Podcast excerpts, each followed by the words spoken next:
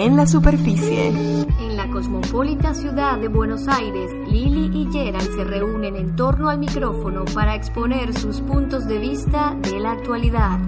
Acompáñanos en este viaje sin retorno en el que intentamos ganarle a la rutina.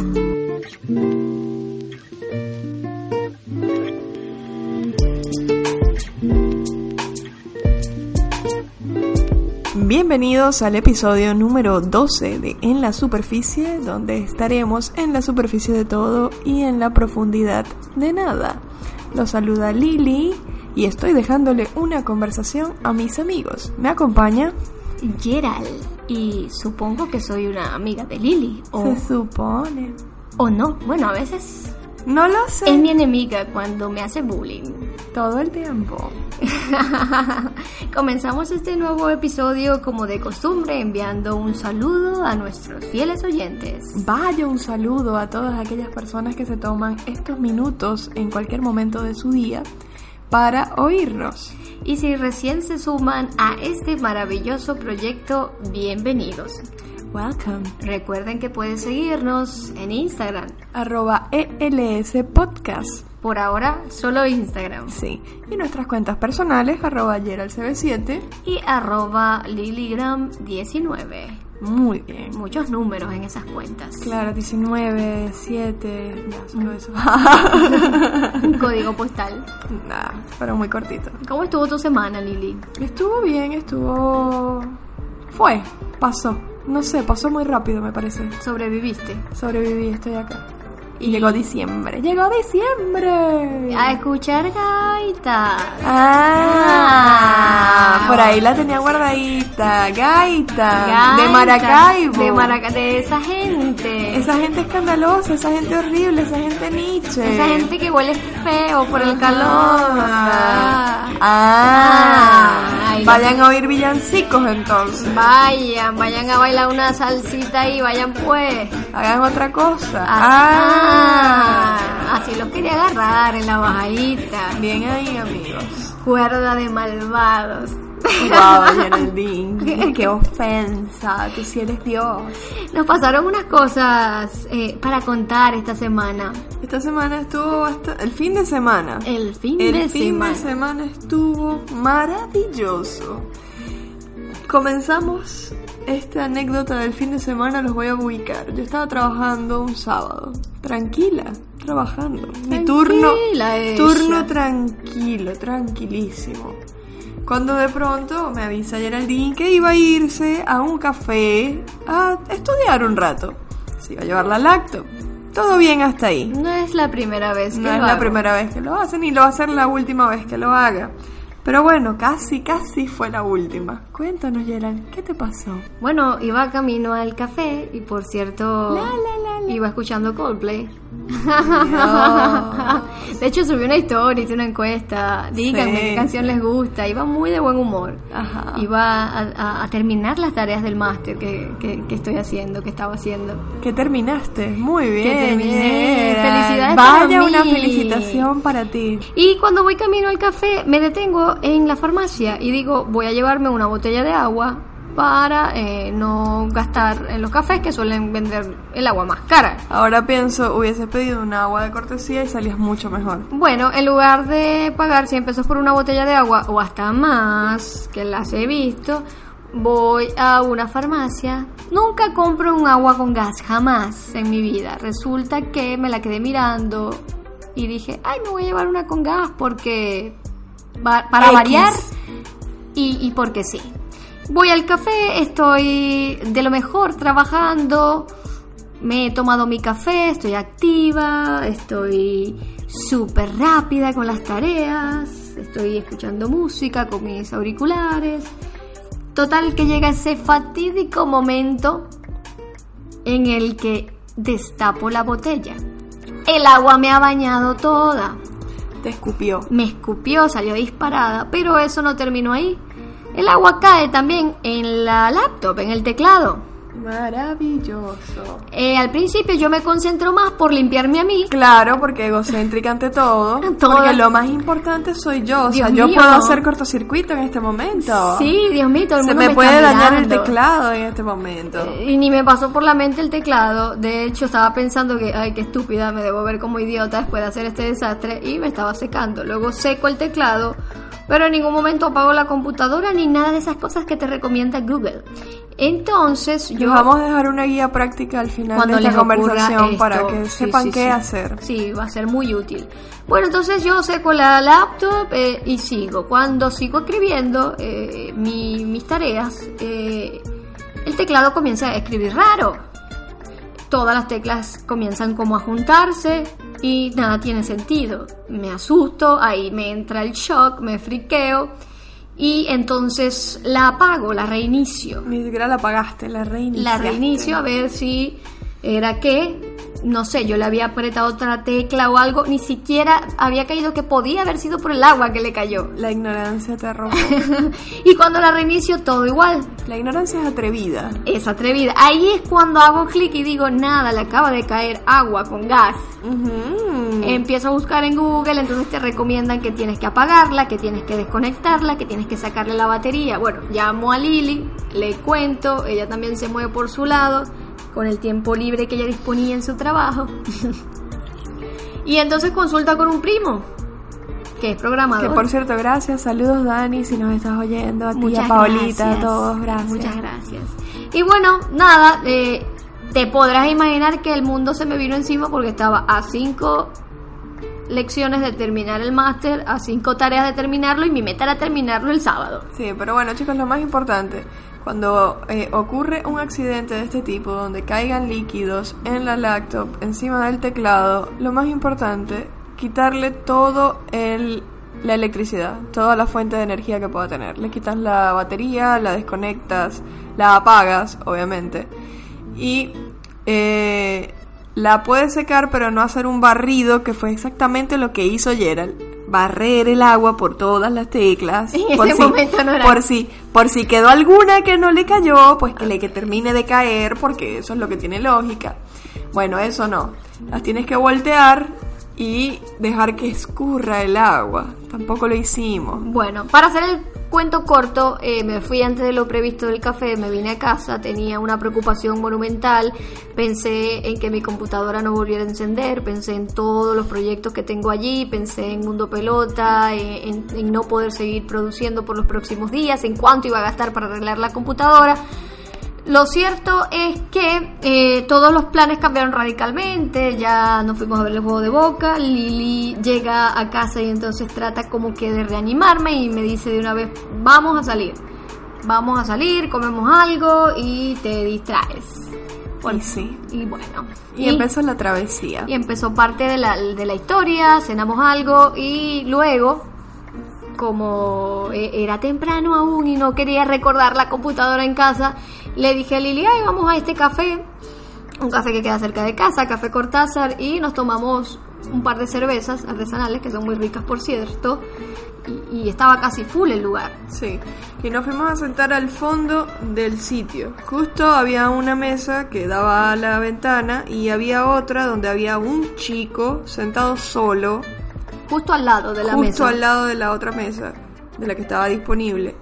Lo habíamos Y- visto, pero no lo habíamos... eh, Detallado, de- realmente. detallado en lo absoluto. Como cuando entras a un lugar y ves muchos bultos que están allí, pero que no los detallas. Yo después lo tuve que detallar, lamentablemente. Eh, íbamos caminando por el pasillo para acercarnos a la mesa que estaba disponible y estaba el chico con un plato de pasta enfrente de él. Y cuando me ve llegar, me ve caminar, Gerald estaba un poco distraída, no iba pendiente. Cuando me ve llegar, que lo miro, de frente lo tenía, ha tomado el plato de pasta, pa- Primero una- te dice hola, ¿no? no, ya lo había hecho. Primero agarra el plato de pasta con salsa boloñesa y se lo levantó por encima de la cabeza y lo dejó caer encima de él. Se lo puso de sombrero el plato. Literalmente se tiró el plato encima. Imagínense. no plato lleno, lleno de pasta. Y era un chico que lucía normal. Yo trato de ignorar la situación. ¿Qué fue lo primero que pensaste? Yo dije nada. Yo dije, Eh, yo dije, no sé, no sé. Yo pensé, bueno, esto es un paciente psiquiátrico. Sí, sí, sí. Yo dije, ok, no le voy a prestar atención, capaz. Actúa natural, no vaya Capaz. a hacer que se ofenda. Sí, sí, capaz este venía acompañado y lo dejaron solo, qué sé yo. Estaban en el baño sus representantes. Yo camino, bueno, voy y me siento, hago el amague de sentarme. El chico se voltea, me mira de frente y me dice, hola, con toda la... O sea, imagínense la pasta cayéndole por la cara. sea, Imagínense unos ojos locos y saltones y mm, parecía como un asesino en serie hablándote. me y me dice, hola, y nos mira a las dos. ¿Ustedes conocen los beneficios de la salsa de pasta para la cara? Sí. Y se comenzó a frotar la salsa De tomate. boloñesa en la cara mientras nos miraba. En ese momento Gerald es que asume que es lo que está pasando y decide levantarse y decir, no, no, no, no, y no, se yo va. dije no, no, y le digo a Lili, vamos, vamos, y Lili, ¿qué? Yo, vamos. Y voy a, como al mostrador a preguntarle a la gente del restaurante qué, qué onda con ese chico. La si cara lo de Gerald era, este, todo bien con el chico de la mesa del fondo. No, yo estaba súper asustada. A mí realmente lo que me daba miedo no era que él nos pudiera hacer algo, era que él me llenara de pasta y de salsa de tomate porque no quería manchar mi, mi ropa. Ay, Dios, Tener qué que- problema. tener que ir a O sea, casa. tipo, a no, que saque un arma o que nos lance el plato. No, No. que me ensucie, compadre. No, por me, Dios. me daba mucho asco, mucha grima verlo cómo él se frotaba la comida, me parecía No, totalmente... fue una cuestión demasiado surreal. Todas las mesas nos miraban, miraban para donde ¿Qué estaba él. pasa a ese chico? Imagínate que llegues a un lugar y alguien se lanza el plato de comida entero. Cuando nos fuimos, cuando nos fuimos al mostrador, que le decimos, el chico agarra, Y se medio va. se limpia y se va corriendo, se va. Corriendo no, caminando rápido, pero riéndose a carcajadas tipo el Joker. Ahí yo dije, no, este chico está mal. Después cuando empezamos a preguntar, le dije a uno de los mesoneros, eh, ¿y ese chico qué? Eh, ¿Estaba acá? ¿Estaba con otras personas? No. Y le dice al otro, no, boludo, estaba acá. Perdón las malas palabras. Oh, Dios. Le dice a, uno de los dueños, estaba acá, me pidió un plato de pasta y la cuenta que, rápido que se tenía que ir. Ah, no, no te lo puedo creer, con razón. No, también, y había una chica en la mesa, una de las mesas que estaba por la puerta, grabándolo. Ahora que pensamos bien, lo estaba grabando. Eh, La chica sale, luego que él hace el performance, ella sale también justo detrás de él, se consiguen en la cuadra siguiente y se van riendo. Nadie los persigue. El dueño Bueno. hizo la magia de correr para perseguirlo, pero Y decía, no puede ser. pero que- realmente no tenían, o sea, no tenía motivos para perseguirlo más allá de decirle que es una falta de respeto que te estés lanzando la comida, porque realmente ya había pagado, así que no tenía que salir a perseguirlo porque no había pagado. Bueno, luego Lili y yo regresamos a la mesa, todas sorprendidas. Vimos la, me- la otra mesa toda llena de pasta, toda sucia, el tuvimos piso que ver todo lleno de pasta, ver cómo el mesonero tenía que limpiar el piso por alguien que simplemente o quería hacer un performance, una broma, una tarea universitaria de teatro, qué sé yo. No sé. Lo cierto es que- cualquier cosa se puede ver en un día así, de lo más normal. Obviamente después todo el bar estaba hablando de lo mismo. La mesonera si recibía a un nuevo cliente, le contaba lo que acababa de suceder. Era como la conmoción de lo que estaba sucediendo, de que todos se tienen que enterar primera vez en mi vida, decía. Y, era una mesonera como cercana a los 40 años, que tendrá trabajando, digamos, de eso por lo menos unos 10 y tal. Primera vez en mi vida que veo algo así. Es que fue sí. totalmente loco y le decía a Lili, o sea, si no se me dañaba la computadora y no veníamos a este café, No veíamos esto. no éramos el conejillo de India de este chico. Ahora bien, chicos, entonces todo esto, todo el cuento se los estamos echando para que entiendan. Si ven un video viral donde me van a ver de espalda mientras un tipo se está lanzando un plato de pasta Esa y nosotras Lili. huimos despavoridas, Esa es somos nosotras. somos nosotras y por favor nos etiquetan porque Por queremos favor, verlo. busquen en todas las redes plato de pasta, Plato de fideo. plato de fideo, No sé, cual- cualquier cosa. lo no se sé, les me, sentí troleada totalmente. Me sentí un sketch de chéverísimo. Y, eh, chéverísimo, o sea, no Saturday Night, no, chéverísimo. Me Ah, mataste. bueno, bienvenidos, qué sé yo. La Rochela, Ah, esa no la veía. Porque es más de viejo. Ah, bueno. Total que me pareció totalmente, total, total, total, total, total. Me pareció completamente Una falta de una falta de respeto.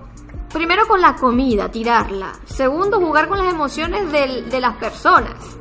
Tercero, él no sabe si me pude infartar de verlo tirando. Geraldine, por Dios. De verdad que mi corazón estaba Ay, acelerado. Geraldine, por Dios, y que infartar. Y tercero, que pone a todo el restaurante a limpiar el desastre que hizo. Exacto, entonces cualquier cosa se puede ver ahora para convertirse capaz en un contenido viral Cualquier cosa. que no tiene sentido, no tiene sentido.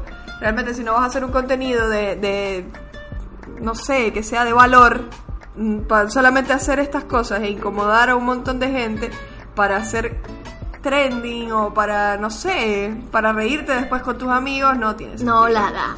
Por No cierto, hablando de sentido. cosas trending y cosas virales, antes de salir esa noche que se me había dañado la computadora, Liliana me llega con la noticia de que había un video viral en las redes de unas chilenas que estaban haciendo una protesta pacífica contra el, la violencia de género.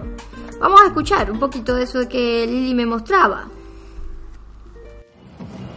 Y la culpa no era mía ni dónde estaba.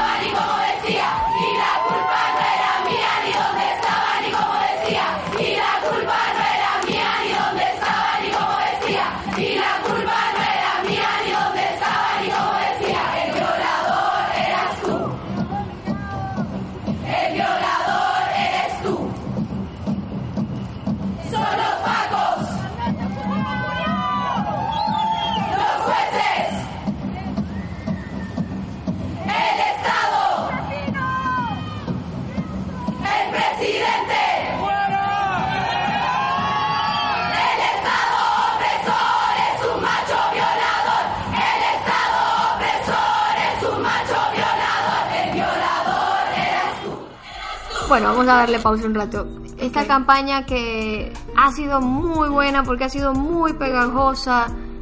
Obviamente tiene detractores. Como todo. Contarles un poquito. eh, se llama Colectivo Las Tesis. Están en Instagram y están en Twitter. Son chilenas. La primera vez que hicieron esta performance fue el 20 de noviembre en Valparaíso. Y este video que les acabo de poner para que escucharan es del 25 de noviembre en una plaza en Santiago de Chile. La canción se llama Un violador en tu camino. ¿Y de qué va todo esto, Lili? ¿De qué va?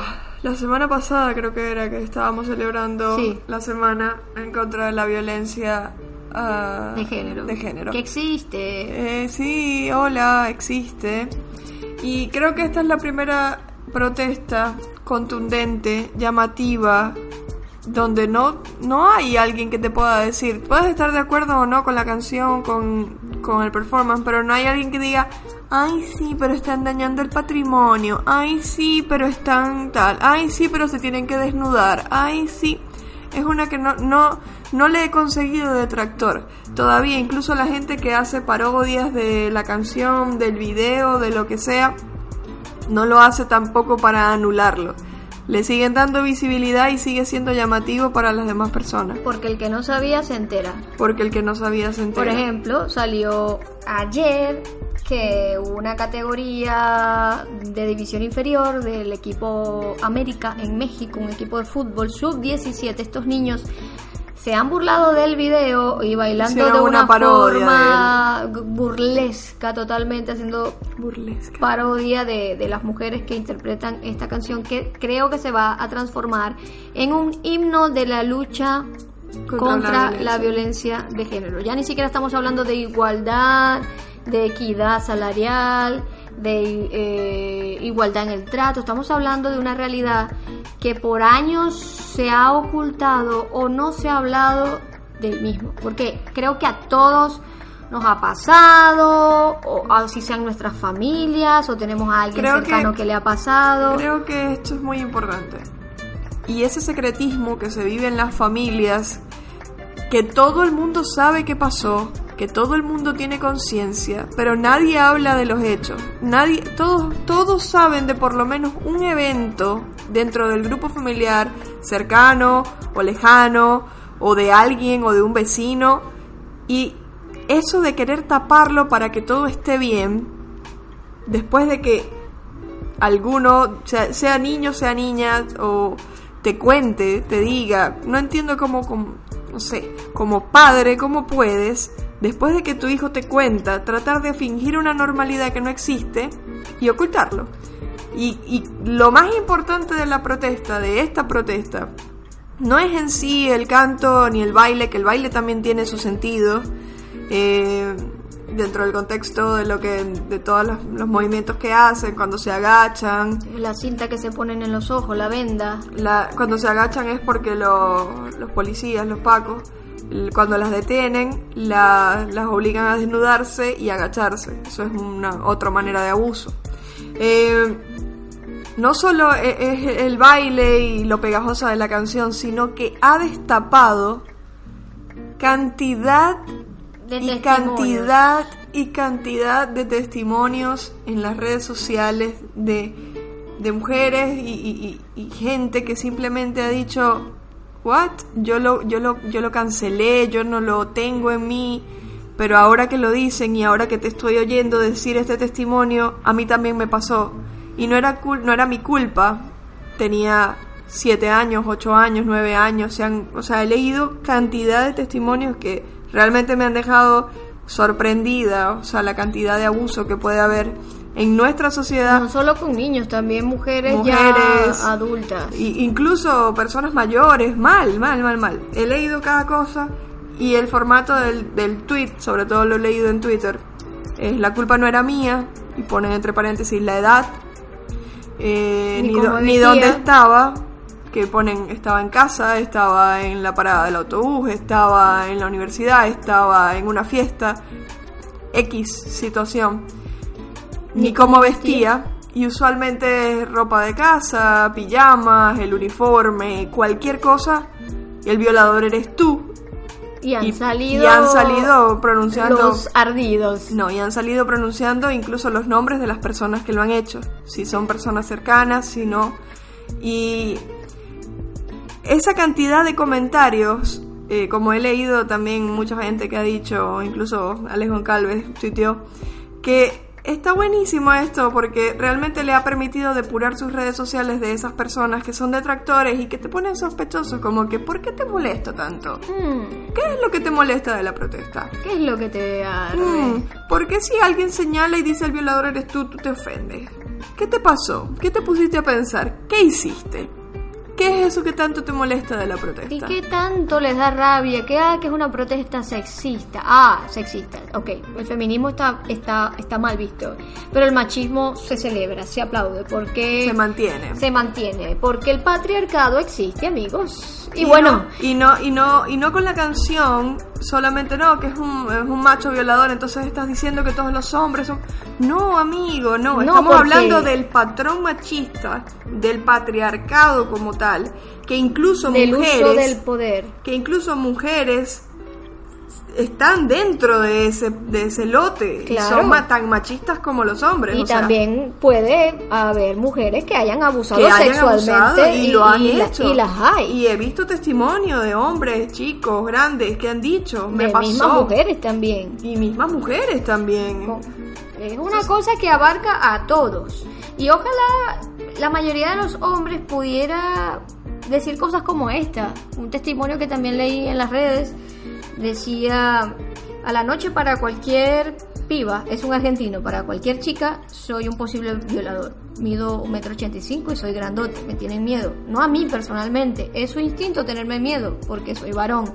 Y no me ofende que sea así, lo entiendo. Entonces, eh, empieza a relatar una serie de cosas para no incomodar a la chica. Eh, si me deja bajar primero del bondi, no insisto para que pase ella antes, me deja pasar por miedo, no por educación. Si camino atrás de ella en la calle, trato de pasarla para que no necesite tenerme miedo. Si acelero y ella acelera más, la dejo que tome distancia, no es una carrera. Todo esto ¿por qué? Porque soy varón y puedo caminar tranquilo por cualquier lado de noche. Bueno, esto no siempre es así, obviamente la violencia no de género, sino en general nos ataca a todos, pero es verdad, ¿cuántas veces por ser mujer mujeres y por ir solas en la calle y más que todo de noche, no tenemos miedo de que salga por ahí alguien que pueda hacernos daño. No hemos crecido con ese miedo desde niñas. Desde niñas nos, nos, nos inculcan que un hombre solo en la calle, si tú vas sola, ten cuidado, busca gente, grita, habla duro, haz como que estás hablando por teléfono. Este, si va alguien a la casa a hacer un trabajo que ya nos pasa y ya lo vimos tan cotidiano, esta semana vinieron a hacer unos trabajos en la casa y cometimos ese, caímos en ese hueco de decir, ah, pero bueno, pilas Gerald que te vas a quedar, estás sola, va a venir un tipo, va a arreglar acá, no lo conocemos. Pero, ¿por qué ese miedo? Me pongo a pensar en mis amigos eh, y digo, ¿en algún momento ellos se habrán sentido así? O sea, hey, va a llegar el chico del internet, eh, ten cuidado por cualquier cosa, más allá de, de te puede robar o no. Nosotras ya sabemos cuando decimos, ten cuidado que te vas a quedar sola y va a venir un tipo. Ya venimos hablando ya más de abuso sexual o de cualquier, cuidado se propasa o cuidado otra cosa o cuidado te hace algo. Pero ¿por qué? ¿Por qué se nos inculca ese miedo? Porque siempre se nos dice, tú ten cuidado porque afuera hay violadores, afuera hay gente que te quiere hacer daño, y por qué no, al contrario, esa madre agarra al hijo varón o, esa madre que tiene esas concepciones machistas y le dice, ¿sabes qué? Cuando salgas a la calle, tú no hagas nada que vaya a ofender a alguien. Tú no vayas y vayas a violar a alguien, no vayas a, propasarte con alguien que no te ha dado la autorización de, de nada. Entonces, si eso no va a cambiar, lamentablemente vamos a seguir siendo una sociedad en la que las mujeres se tienen que cuidar porque los hombres pueden hacer lo que quieren. Entonces, e, eso es más o menos el cambio de mentalidad y, fue como que me cayó así cuando pensé en lo de, ¿por qué tengo que tener este miedo si alguien viene a la casa y es un hombre? No entiendo. O sea, ¿cuál es la diferencia? Eh, eh, no, no, creo que eso, eso es lo que nos han ido inculcando, ese miedo. Y es lo mismo que dice este chico. Si voy en la calle y voy a, tengo que hacer ciertas cosas para que ella no se sienta insegura, porque ya viene programado en su mente que ella tiene que estar cuidándose de los hombres que, la, que, que puedan estar en la calle y que la puedan acosar. Claro, y ya va más porque si uno te mira y se te queda mirando, entonces ya todas las alarmas se te, se te disparan. Y podrá salir uno y que diga, ay, es que el instinto y la cuestión y el instinto. no somos animales. Miren, amigos, si hay algo que nos diferencia de los animales es el raciocinio.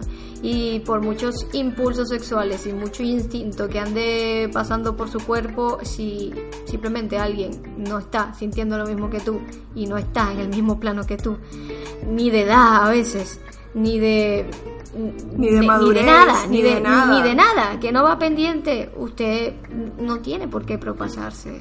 Eh, realmente yo también he quedado sorprendida con la cantidad de, testimonios, pero me parece buenísimo lo que lograron este, estas chicas de las tesis que eh, nacieron como un colectivo feminista, estuve leyendo y su premisa es acercar a la humanidad teorías feministas probadas a través de performance llamativos y en este caso canciones pegajosas para que realmente el mensaje llegue. Con esta la pegaron en el techo. Y está llegando y seguro que de aquí esto va a evolucionar. Por cierto, ya vi hoy un mapa de todos los eh, países que se habían plegado. Estaban casi todos los de Latinoamérica, Estados Unidos y las grandes ciudades de Europa Occidental.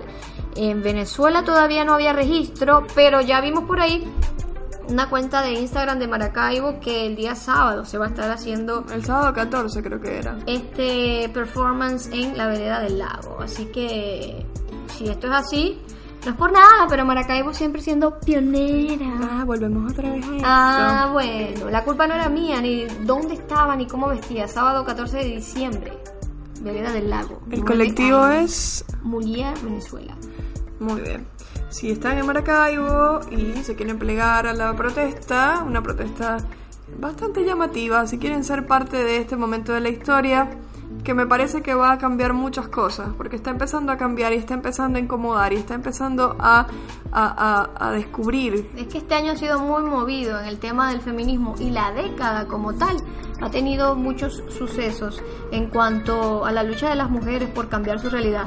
Pero cosas como esa burla de los futbolistas. Eh, la vas a ver mucho. Como decía la periodista que presentaba la noticia, realmente nos dice que falta todavía un largo Falta camino para reivindicar muchas- muchas el papel generaciones de la todavía- mujer en la sociedad más allá de su género. Y sí. Y de lo que se supone que estaba programada para, para venir al mundo.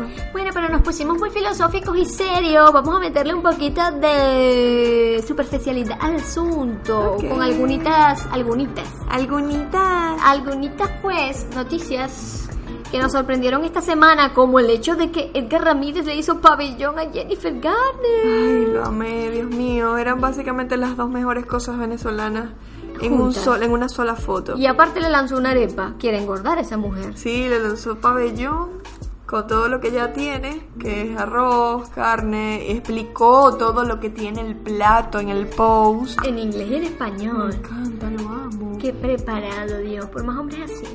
Por más hombres como Edgar. Bueno, resulta que está grabando una serie para Netflix yes. con. Jennifer Garner, Just Day.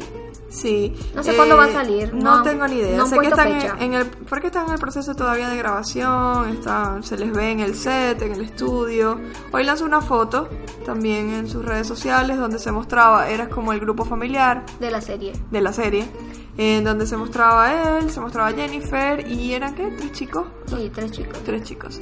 Eh, Y bueno, así que otro papel más. importante para Edgar Ramírez que alcanzó, me parece, un buen nivel de reconocimiento con la novela de o la serie para televisión de Gianni Versace. sí, buenísima. ¿Y qué otra noticia por allí nos sorprendía?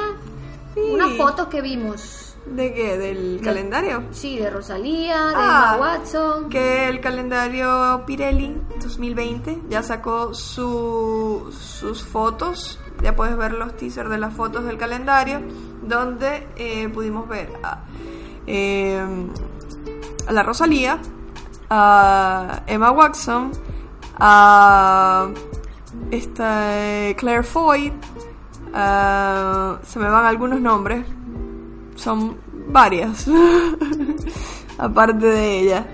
Eh, ¿Qué es el calendario Pirelli? El calendario Pirelli es una India publicación. Moore, la Ajá. modelo trans más popular del momento. Ajá. La cantante Rosalía.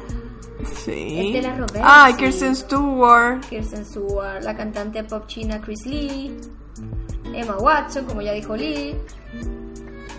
Ya esa también la dijo Claire Lee. Foy. Y bueno, Kirsten Stewart también.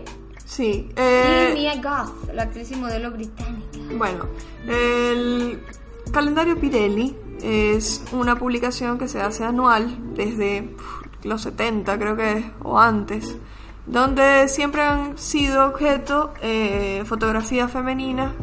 Eh, es un calendario realmente largo, largo. Realmente se muestran mucho, mucha fotografía, fotografía artística, desnudos. Y el de este año es sobre eh, Julieta. Es más que todo literario, entonces es como tratar de buscar a la Julieta dentro de cada una de las modelos, cantantes y actrices que están este año para, para modelar en, ¿Quién te esta parece foto. más a la Julieta de Shakespeare? No, porque creo que cada quien tiene su propia Julieta. Es lo que te puedan, lo que te puedan mostrar de, de- de Julieta, Cada artista. cada artista. Está bueno, estoy viendo las fotos, pueden buscarlo. Es muy, muy exclusivo este calendario porque no sale a la venta. Y está muy artístico. No sale a la venta, entonces solamente lo tienen comercios eh, exclusivos De de, la marca Pirelli. El fotógrafo es Paolo Roversi. Muy bien, gracias Paolo por todo el trabajo que estás haciendo. Y con esto nos vamos despidiendo de este episodio 12, que tuvo un poco de todo, nuestras anécdotas, Sí. la lucha social y también unas noticias breves para que ustedes estén mainstream a la Al onda. tanto, al tanto de todo. Hay otras noticias, pero realmente hay noticias X, Venezuela No, y cosas no, no, así, que la verdad, fuimos. que la verdad no, nada que ver, lo buscan después. Bueno, ha sido un placer llegar a ustedes A sus hogares. o a donde quiera que estén. Muchas gracias por escucharnos. Ya saben, nos pueden seguir en las redes sociales, arroba ELS Podcast en Instagram. Hasta la próxima. Bye.